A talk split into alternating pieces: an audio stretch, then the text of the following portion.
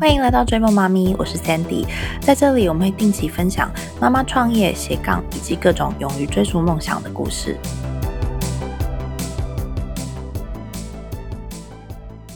今天万般荣幸能邀请到奶酒妈咪陈怡如。从二零一五年开始，她的粉砖奶酒的童书分享是很多北美华人妈妈的圣经。以前在马街医院做了七年妇产科医师的她，和老公移民美国后，开始妈妈的斜杠人生。她今年初甚至结合了以前当妇产科医师以及经营社群的经验，成立亲职性教育讲座，让家长们在孩子进入青春期前，先铺好学习性教育的第一里路。她现在住西雅图，有一双念小学的儿女。让我们欢迎奶酒妈咪。Hello，大家好，我是奶酒妈咪。奶酒妈咪真的非常高兴你今天能够参加我们的节目，因为其实我从生小孩之后呢，我走到很多朋友就一直鼓励我要 follow 你的粉川，而且 谢谢，对，真的，而且我一直都觉得你的故事非常的精彩，因为真的是很打破传统，然后又跳脱一般人所谓的那种康庄大道。能不能先跟他聊一下，你是怎么样去从原本的妇产科医师决定移民来美国之后呢，改经营粉砖、分享童书以及办书展？其实啊，我那时候刚来美国的时候，很多人都会问我说：“哎，你你怎么那么舍得，就是放弃这个工作，然后完全不同的跑道来到美国生活？”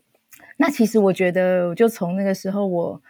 嗯，我每次听到这个这个问题的时候，我都会有复杂的心情。我就觉得说：“哎，好像我是不是应该要担心一下这件事情？”然后我又觉得说：“我是不是应该要跟……”呃，大家解释一下我是怎么样的转变这样的想法的，对，所以今天就在这里跟大家讲一下我的过程，这样子。对我那时候是从医院的，我那时候在呃台湾的医院是训练妇产科医师的住院医师，还有研究医师。结束之后呢，呃，那个时候其实觉得工作的那个压力非常大。那那时候先生啊，刚好又有来美国的机会，所以我那时候就是觉得我应该要休息一下，然后顺便来看看不一样的生活跟环境对我有什么影响，这样子。所以那时候从研究医师结束之后，我就二零一二年的时候就来美国。那其实那时候并没有想那么多，那时候只觉得说，哎，要不要一两年先摸索看看这里是什么样的环境？所以呢，我就想说，我先不要。一头又栽入医学的领域，因为我知道很多呃学长姐啊，他们如果是从台湾过来美国的话，对，如果大家认识一些医师的话，他们可能来美国就会开始找研究的工作啊，或者是呃继续进修，或者是到医院去找一些职位做一两年的交换这样子。那那个时候，其实我一直觉得，因为我本来就是一个比较。嗯，不典型的人。然后那时候在大学的时候，因为也玩，就是也做过很多事，玩过很多社团，所以其实，在我的观念里面，我会觉得说，我们拥有我们的专业，但是不一定一定要局限在大家看到专业能做的事情。也许还有很多事情是可以有延伸，或者是我还没有看到的。所以那时候我就先暂停，就是所有的事情，然后。一边开始适应这个环境，然后看看周围有什么样的好玩的事。那因为那时候年纪也到了，那我自己妇产科医师嘛，所以就觉得哎，差不多可以来生个 小孩。所以那时候就对，然后那时候就觉得哎，那就嗯安排一下，如果要生两个、三个的话，大概什么时候开始？哦，好像现在就要开始，所以就生了第一个小孩。第二个小孩之后呢，其实我觉得那一段。时间我就是非常的认真的在当一个全职妈妈，因为我本身是一个，现在想起来我应该是一个亲密派的母亲，就是我会对于孩子的需求，我就是会呃亲力亲为的第一步跑上去做这件事情，所以那样子对我来说其实是很舒服的。所以其实那前两三年在当妈妈的时候，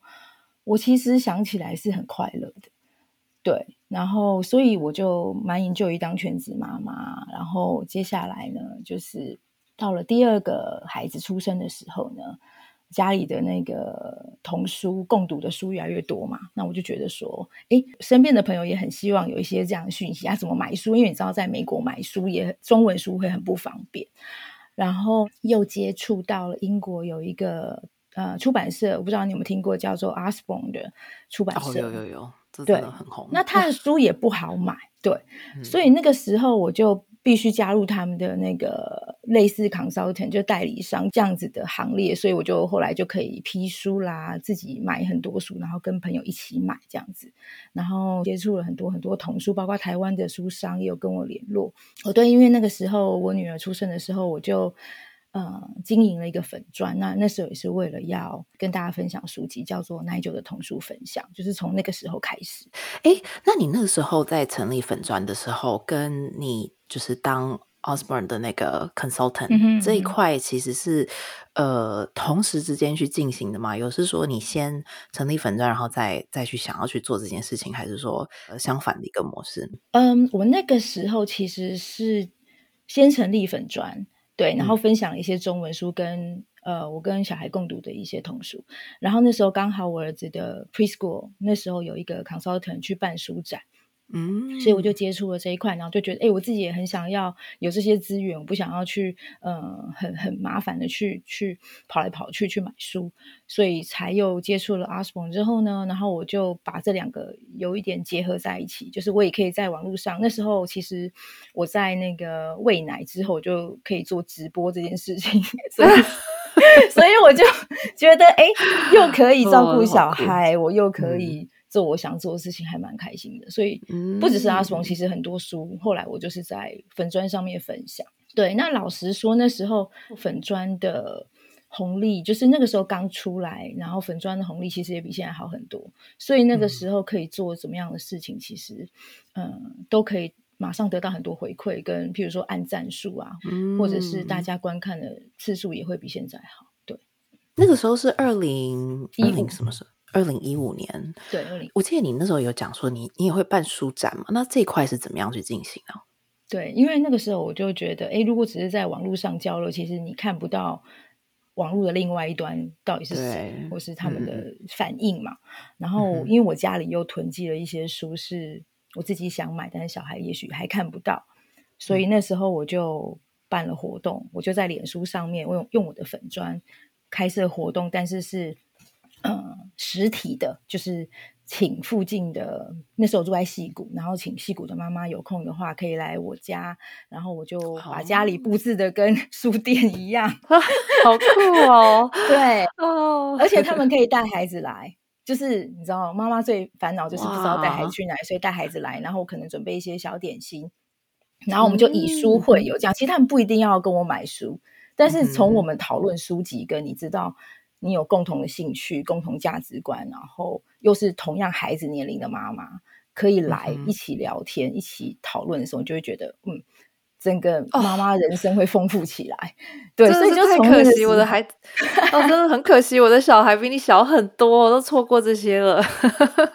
对啊，如果那时候你应该会跟我很早认识，真的。那所以你那时候多长办书展啊？那个时候大概会。频繁的话，可能两三个月；如果不频繁，就是一季一个。然后呃，中间可能会穿插一些，就是有时候呃，preschool 还可能会一年一度邀请我去 preschool 办书展。然后我还还有朋友很信任我，他会找我去他家办书展。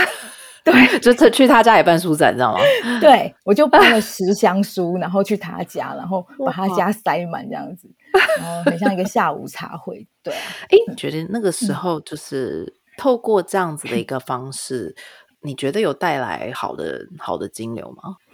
你说收入吗？对啊，收入的部分，我其实觉得那个时候顶多是可以赚到一些零用钱，顶多一个月可能多个。一千块、两千块美金，我就很很直白说，其实我觉得对我对整个家庭的收入跟金流是没有太大的帮助。了解，而且其实搬书啊，实体的书其实是很重、很费力，所以那时候对呀，嗯，真的请先生帮忙，其实兴趣大于收入啦。对，真的是嗯了解。哎，那后来你你怎么样从童书这一块去转成现在的亲子性教育？嗯，对，其实非常谢谢 Sandy 问我这个问题，因为我我一直没想到我有转型。对，而且其实对我觉得，其实你这段过程之中，呃，因为我 follow 你很久了，我就是一直都觉得说，哎，好像每隔一段时间就有一个新的一个 news 从你这边出来，对啊，然后所以很很好奇，就是你这段心路历程是怎么走的？对，其实其实我我感觉起来有转型，但是其实都是沿着我自己的经验，然后一直往下走，然后发现说，哎，这个东西又可以加进来，然后再融合我以前的医学的经验。对，所以怎么转型哦？我那个时候呢，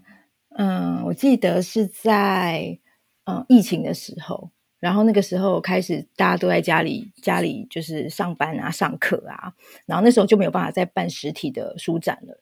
然后再加上我又搬到西雅图，所以那个时候呢，我开始觉得，呃，一方面是压力很大，在家里压力很大；一方面是好像之前进行的事没办法再继续做下去。所以我就开始想说，哎，有没有一些其他的方式可以跟。呃，周围有联系，所以那时候我开始，其实我一开始也开了很多直播，是有关于疫情，然后跟大家在线上分享童书的，不只是小孩，有时候是就是对着妈妈来告诉他们说哪些书可以让他们比较心情放松，然后可以阅读。对，然后后来我在疫情的过程当中，我又做了其他的事情，然后发现说线上，然后结合我以前的。工作经验，再加上小孩大了，然后他们对于性教育这一块好像有渐渐有需要，然后又跟我以前的妇产科的专业有连接，所以我好像渐渐就可以把这个连接起来，然后从我的粉砖再去接触到这些小孩跟我一起长大的妈妈，然后我们就是可以继续的一起成长下去，所以后来才感觉是慢慢转型到这一块这样子。对。因为其实我跟奶酒妈咪会认识，最早是在呃那个时候，大概就是疫情前，对，呃，我们刚好同时都在呃一家就是对一家公司在做手作的亲子手作公司，真的这块你也可以讲一下吗？就是怎么样突然决定会做这件事情？就是那个时候刚好有个机会嘛，我们的朋友，然后他就是创立一个 startup，然后我觉得内容跟概念非常的。跟我们有共鸣，所以那时候我加入的时候，呃，一开始是 part time，然后后来渐渐变成好像要全职。嗯，然后那个时候是因为有一条线是有关于教导孩子身体健康的产品，那另外一条线是有关于情绪的产品。那那时候我们都觉得很有兴趣，然后又花很多时间在研发产品上面。对，那后来又碰到疫情。那所以才呃离开公司，再加上我搬家到西雅图，所以但是那一段的经验对我来说真的给我很多的养分。我也很喜欢手作，跟真的实体可以用真正的产品去面对你的顾客，然后跟他们有互动。所以其实虽然说我现在做的是线上事业，但是我也一直在调整，就是说我也不排斥说可能有时候我我搞不好以后会去转换成。跟手作有关系的东西，或者是加上去，或者是做一个更有互动的实体的互动，我觉得那一段时间的确是蛮有帮助的。对，我觉得其实我一直都很崇拜你，有一大有一点就是说，你真的是就让我感觉就是好像你你一直不断的在创新，然后总是会有一些新的消息，这样子就是是个性啊，可以典型对，而且因为你那时候有讲到，就是说呃，因为。就是我发了你这段时间，我真的是觉得你可能看很多书，然后时常在吸吸取新知，这样，然后可能透过这些新知套用在生活上，可能有一些不同的想法，呃，然后所以就同时之间就很常会有一些新的新的 idea 出来，对啊，所以我觉得真的是非常非常的棒。对，像现在刚开始做线上的课程的时候，一开始因为那时候不是，后来我开了一个线上商店嘛，就疫情的时候开线上商店，然后那时候因为是代理一个台湾的医师家族的企业的。运动衣，嗯，我对我记得，我记得我有看到，我还想说，我想说，哇，你进了，你进了衣服产业，对，然后，但是我觉得就是有趣，然后那时候我让他们，就是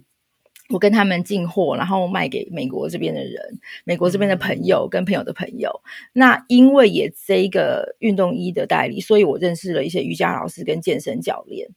对，那更延伸过去就是很好很好玩，就是我后来又跟这些老师们聊过之后，我发现，哎，他们有一些想法是我们可以做成线上课程，所以那个时候我们又开了一些讲座，譬如说瑜伽跟呃月经周期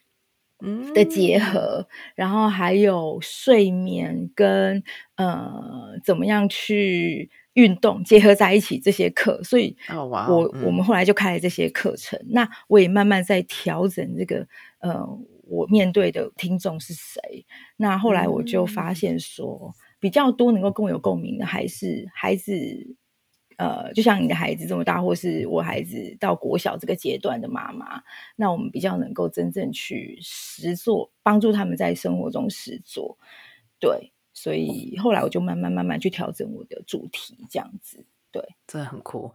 哎，那对，因为像其实你真的做过很多不同的事情，可是你又有两个小孩啊，所以像身为两宝妈，你是用什么样的资源跟方式去更有效率的去工作啊？然后，而且这期可能可以从两块去讲，因为你你算是以家庭为重心，然后同时之间有很多斜杠，那所以，例如说像家庭方面啊，或者是工作方面等等，呃，你这两大块，你都是有什么样的 tips 可以让你更有效率去管理时间？嗯，其实这也很多人讲过，就是说，像很多人创业就会说，哎，因为很多人没有小孩，所以他当然可以创业啊。那我这么忙，我不行。可其实我觉得是不同的方式。那刚 Sandy 有提到说，我其实是以家庭为重，其实我也调整了很多很多年，然后去看各种不同的做法，我才发现，哎，原来我是以家 庭为重。对我发现，其实我做很多决定，我还是会先以孩子，然后这个家庭。所以比较幸运的就是说，因为现在孩子已经上二年级、五年级了，那他们的上学时间非常的固定。对，所以呢，我就是利用他们上学这段期间，是比如说早上九点多到下午三点，大概有六个小时。那我真正工作的时间，其实当然没办法满六个小时，大概就是四个小时。那我如果每天用这个四个小时时间，一个礼拜大概也有个十六个小时，对，呃，扣掉礼拜三就比较没有时间这样子，所以这十六个小时其实可以让我做很多事情。那我觉得第一个就是我先把一年，我先把一年分成我可以工作时间就不跟不可以工作的时间。我觉得大家可能不要太限制自己，就是说啊，我一旦工作，我就是全年度，然后我就没有办法放假，对。我就是会按照小孩子的呃 schedule 跟我的 schedule 来做搭配，因为其实我比较弹性嘛。然后我就会譬如说，呃，春天的时候是孩子上学的时候，所以我可以做一整个季的 project。譬如说，我就可以开一一整季的工作坊，然后很全心的投入。然后到暑假的时候，夏天的时候，因为孩子放假了，那我也不可能让他们一直都在 summer camp，所以我就会全心全意的去陪他们，然后带他们，甚至是。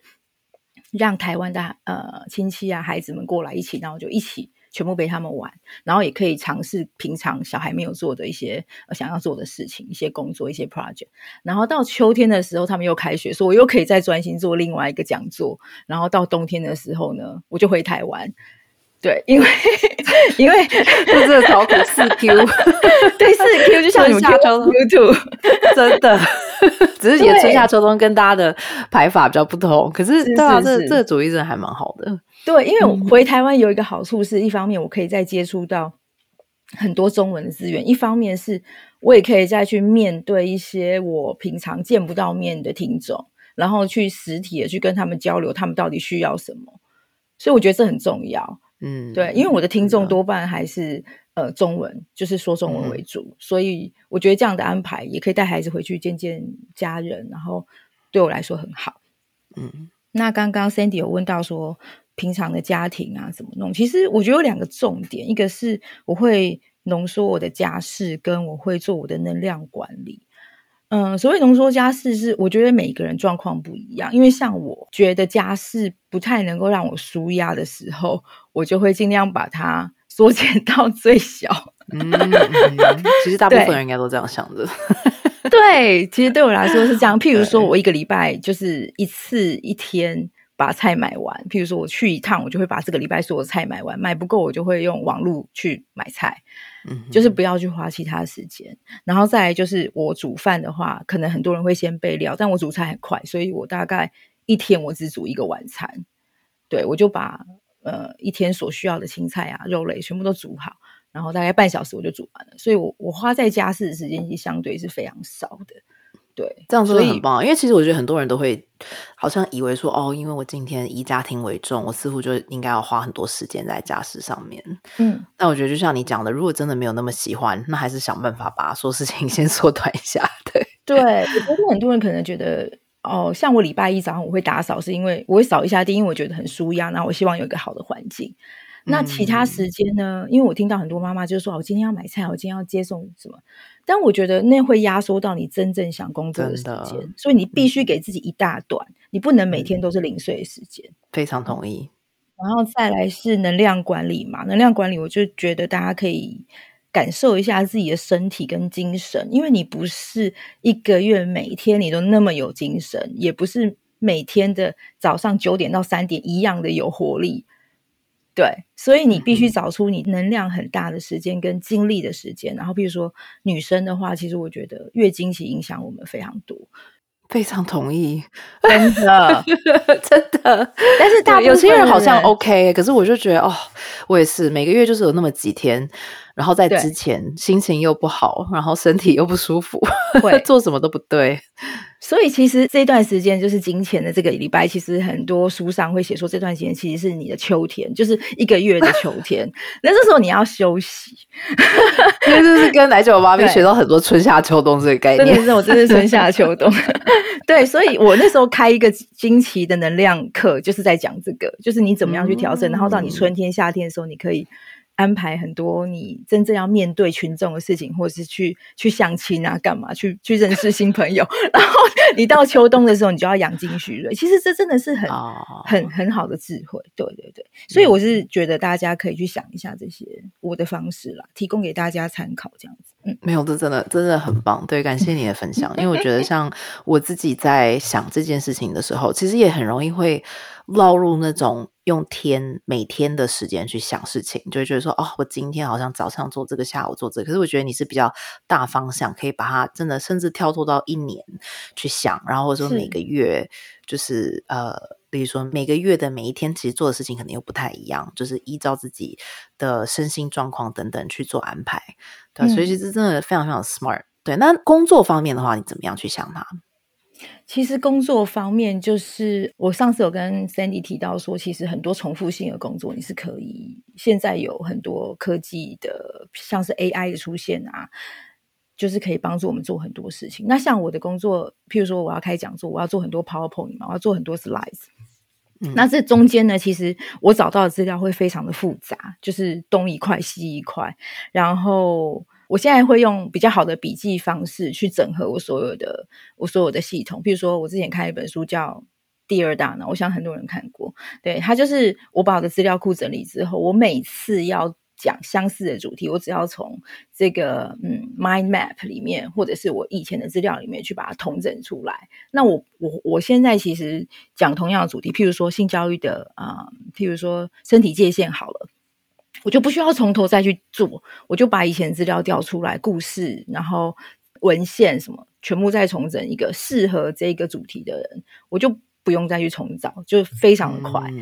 然后还有工具，就是像 AI 嘛，AI 其实我觉得现在刚起步，大家也不用太紧张。我觉得 AI 最好就是你把运用到你要做的事情上面，而不是去盲目的学。但是你都怎么找到这些 AI 软体啊？就是找到合适的。其实我会听一些教育现场人的演讲，他们现在用什么软体，或者是说跟我同样领域的人他们怎么做。譬如说，我最近听一个演讲，他就提到像呃 Science Base 啊，或是 Monica 这些 AI。好，譬如说我的课程里我需要找文献，那因为我比较坚持的是，我的课程里面我不希望只是看资料跟书籍。我会去找后面他的 reference 跟他的参考的文献来确定我讲这个东西是至少在目前是可信的嘛。所以呢，我之前都要一篇一篇找去找他的 summary 什么的。但是有 Science Base 之后，他会一次帮我比较五篇文章的重点有没有这个主题。哇，这样快好多哦，超棒！对他，当然他是 open source 的 paper 才有，但是我觉得已经帮助我很多了。对，那莫妮卡就是说，譬如我在看一个 YouTube，它是英文的，很长，假如三四十分钟，他也可以在旁边马上帮我 summary 这个文章重点是什么，对，他在讲什么，然后还可以翻译。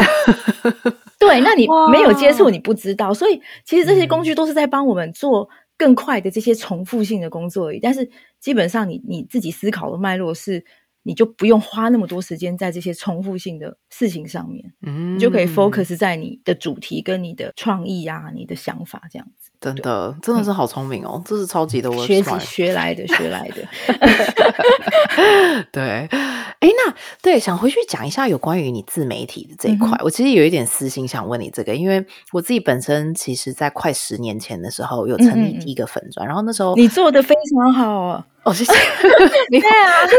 那时候真的是脸书刚开始，你知道，然后就觉得，哎，每天早上起床，我也没什么在写东西，但是每天早上起床就会有自己粉丝就会一直跑进来这样。但是等到我现在生小孩，然后又开始成立第二个粉钻，再开始写妈妈的部分的时候，可能因为你知道，坊间已经很多人在写了，所以就觉得说，哎，我花好多时间。去就是建立更好的内容等等的，可是他那个流量啊，或者是说粉丝的一个就是你知道触及等等这些东西，都感觉就是没有像以前这么的容易。所以不知道说你你这边这一块是怎么样去想它的？尤其是我记得你以前有提到说，你目前的粉丝大部分其实是呃前几年累积的。然后像现在这样自媒体这个市场这么饱和的状况来说的话，你的想法是什么？然后会鼓励其他妈妈去做这件事情吗？嗯。我觉得这件事情真的非常的辛苦，因为就像就像 Sandy 讲，其实我那时候成立粉钻也是一早醒来就会发现好几百人追踪你嘛，根本就 不用做太多事情。那 每天早上起来心情都很好。对，那明明现在就是觉得自己文章写的比以前好，也很用心，然后还整理，但是效果就没有那么好。因为现在真的是经过这十年是自媒体真的百花齐放，很多每个人都可以有自己的一个空间。那我是觉得啦，现在如果说，嗯，你还是想要做像我们现在做线上课程啊，或者是像我们需要在呃网络上做一些工作的话呢，你还是需要有一个自媒体的界面。应该是说，你可能要有一个虚拟的名片，或者是虚拟的门面，因为毕竟你不是开店，你你必须让别人知道你嘛。嗯，对，所以像是你的 podcast 啊，或是。YouTube 啊，或是 Facebook 啊，或是嗯 Instagram 这些，或是其他的来源，我觉得，如果你想要做网络上的这一块，可能你还是要有一个出发点，跟你的我们所谓讲的你的品牌、你的 branding，告诉大家说你你是谁，你在做什么。嗯，对，那效果好不好？按赞数其实。现在也没有绝对说你粉丝量一定要达到多少几万才会真的有你的 audience、你的观众、你的受众。其实有时候那个不是相对的，不是线性的。所以，如果你可以找到你自己舒服的，你想要做，那你就开始。那在内容上呢，其实真的要好好的去想一下，去学一下怎么写、怎么做、怎么说。因为现在大家想要听到的是，你不但可以整理资料，而且你还要有专业的见解。嗯，这两个一定要加在一起。然后你可能要把你的范围再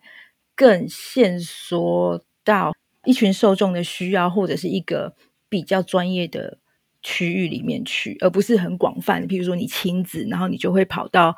很呃旅游，或者是你又跑到呃教养，又跑到功课内容这样子。其实是因为现在，就算你被转发一篇文章几百好了，其实还是会被埋没掉，因为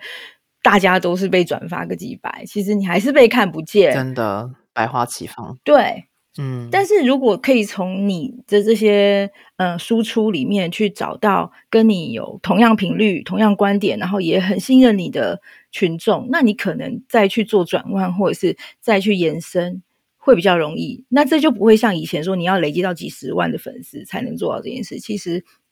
譬如说有人成立 LINE 群组或社团，把这些事做得蛮好的。那不管你是要办团购、卖别人的商品，或者是呃业配，或者是做自己的商品广告，呃，做自己的呃课程内容，其实都是可以从这样子的角度出发的。就是你要去怎么样去接触到你的受众，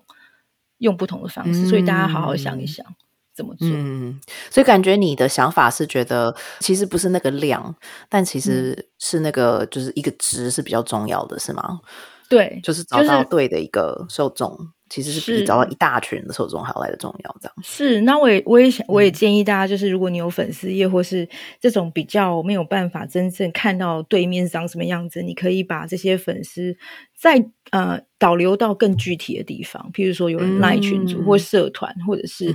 呃你的 email list 里面去，你才可以知道对方到底是谁，那你的触及率也才会比较高。对，嗯，了解。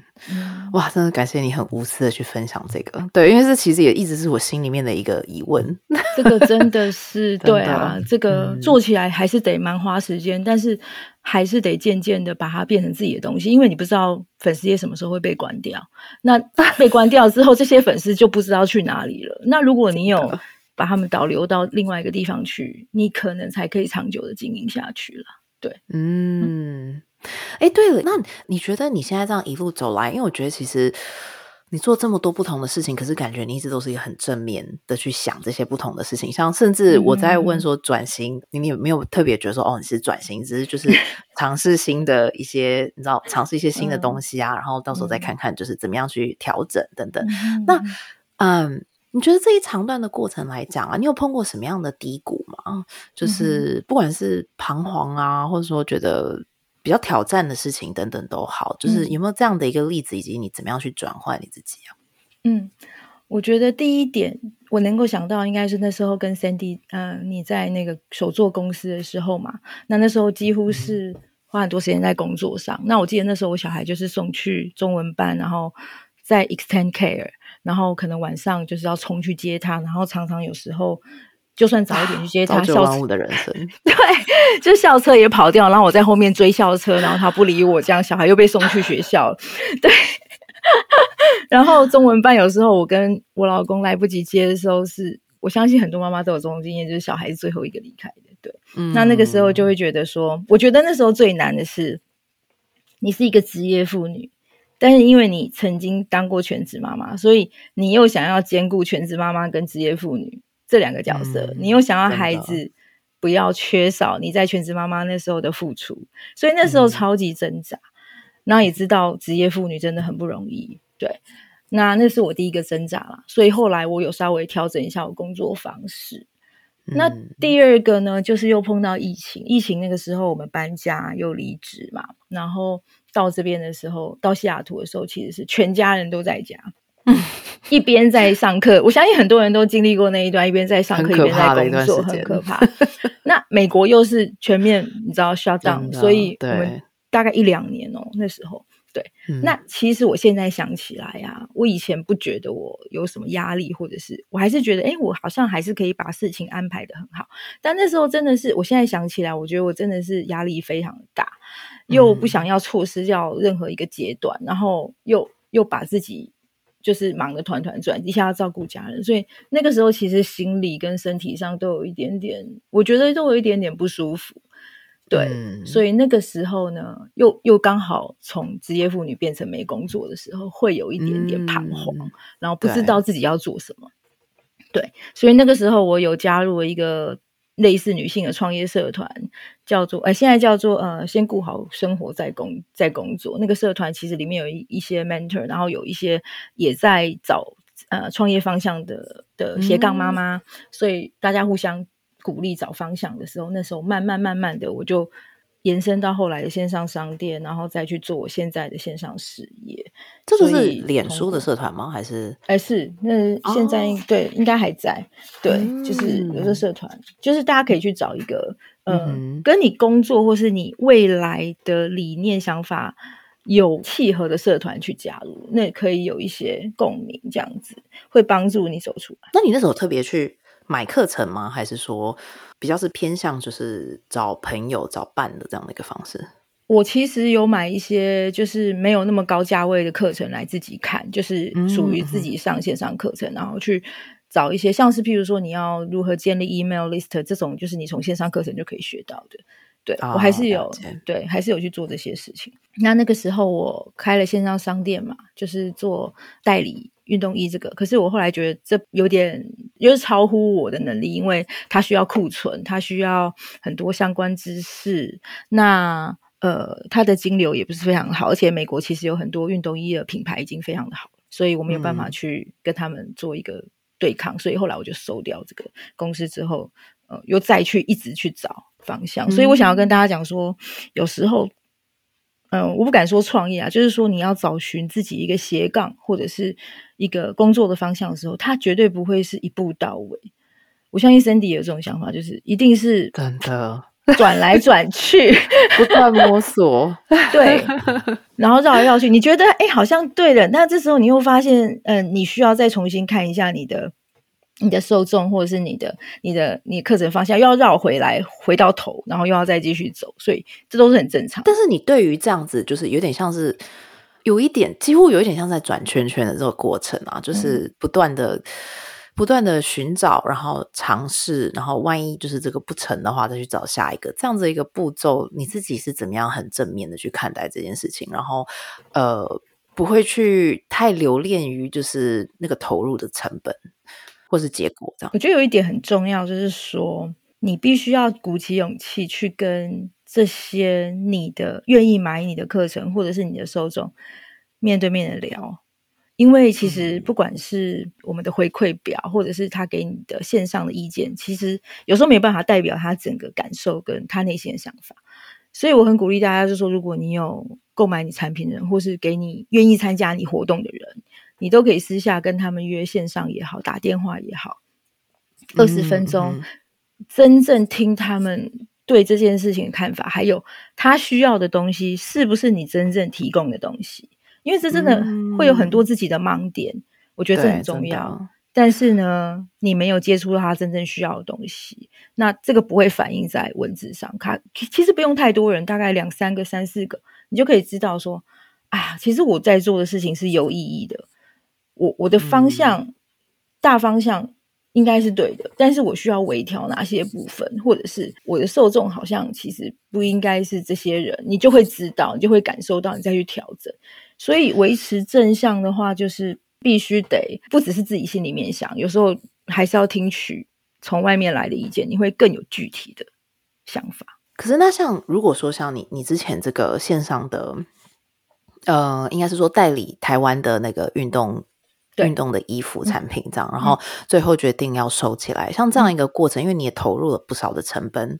资源等等的，还有时间这样，那你是怎么样去？还是就是跟自己很理性说，哦，这个不适合，我们就会放到下一个，然后不是会就是如何去正向去看待这件事情啊？就是虽然说我觉得他是对的，这件事情跟我之前当完医师，后来过来美国这件事情也蛮有。异曲同工之妙，对耶，是耶，对，嗯，我觉得其实当然，你做一件事情的时候，你必须要投入，这当然是嗯不会后悔的，绝对好的一个方向。但是当你做到一个程度之后，你必须要看一下你的那个停损点在什么地方。嗯，对我不是说当医生要停损点啦，我是说 还是要衡量一下现况这样子。对，但是呢，而且你可以去。真正实体的去把你这一年做过的事情，跟你中间产生的一些收获写出来。譬如说，我的这一年的代理这个运动衣，我发现中间就是有一些人，他假如说他是健身教练，好，我们延伸出去了什么事情？我发现这个东西反而比我卖衣服更有趣，或是我更有能力，那我就会，哎，这也是我一个收获，所以我把它写下来。这边还有一个收获，延伸出去，其实整个是过程。它并不是一个，就是你一定要累积到你这一年赚了多少钱。那我觉得，我们斜杠的妈妈或是创业的妇女，其实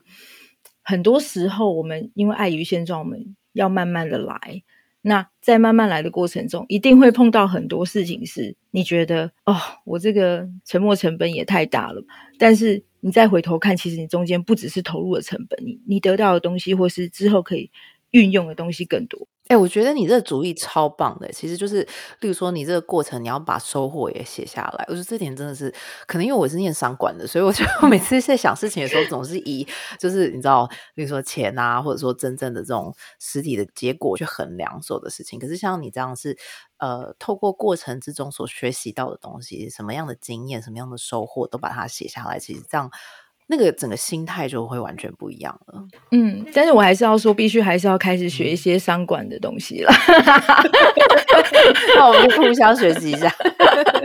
因为真的开始做之后，你才会知道说，哦，这些事情你不是只要知道，你还是必须得知道，你必须得去衡量这些，不然，嗯，是没有办法长久，就是没办法延续下去的。嗯，对啊，对啊，嗯，对，真的。哎，那最后啊，就是你有没有什么样的 tips 想要分享给其他的追梦妈咪们？嗯，我觉得就是说，不管是全职妈妈、职业妇女，或者是还没有生小孩的妈妈，正准备要生小孩的妈妈，其实我觉得当下你现在正在做的事情，大家很容易去受到很多媒体啊，或者是别人在做什么事情的影响。可是我觉得最重要、最重要的事情是你可能要花一点时间想一下。你的架构跟你的价值观是什么？好，譬如说全职妈妈好了。其实我刚刚有说，我在前三年很 enjoy 当全职妈妈。其实当下你最重要的事情就是你眼前的这一个人类。那那这个人是你最重要的人。那我知道很多刚出生孩子的妈妈，他们会很焦虑的开始想要去回去工作或者线上，即便他们真的很想当全职妈妈。但我觉得有几年这样的时间真。正的花时间，全部的时间陪伴小孩，我觉得现在我看起来，我是觉得很值得的，对，因为这个其实帮助了你在以后以后你们的依附关系或是亲密感上面，其实会走得更顺，然后孩子也可以，呃，带的更，你可以带的更舒服，对。那全职妈妈其实就是你已经选择了工作，其实其实你只要把剩下的时间有质量的陪伴小孩，其实也都是很好的。那斜杠的妈妈的话，我是建议说，从其实业配或者是去卖别人的产品，也都很多妈妈做的很好。我觉得这一点是我真的很佩服，然后我自己没办法做到的。所以找一个你觉得你有兴趣，然后我觉得这一点可能会比较需要花点时间，就是你能够有 passion 的，然后你又有一群人是你觉得你他们也有兴趣的，然后你还可以有收入，这个不是那么容易找。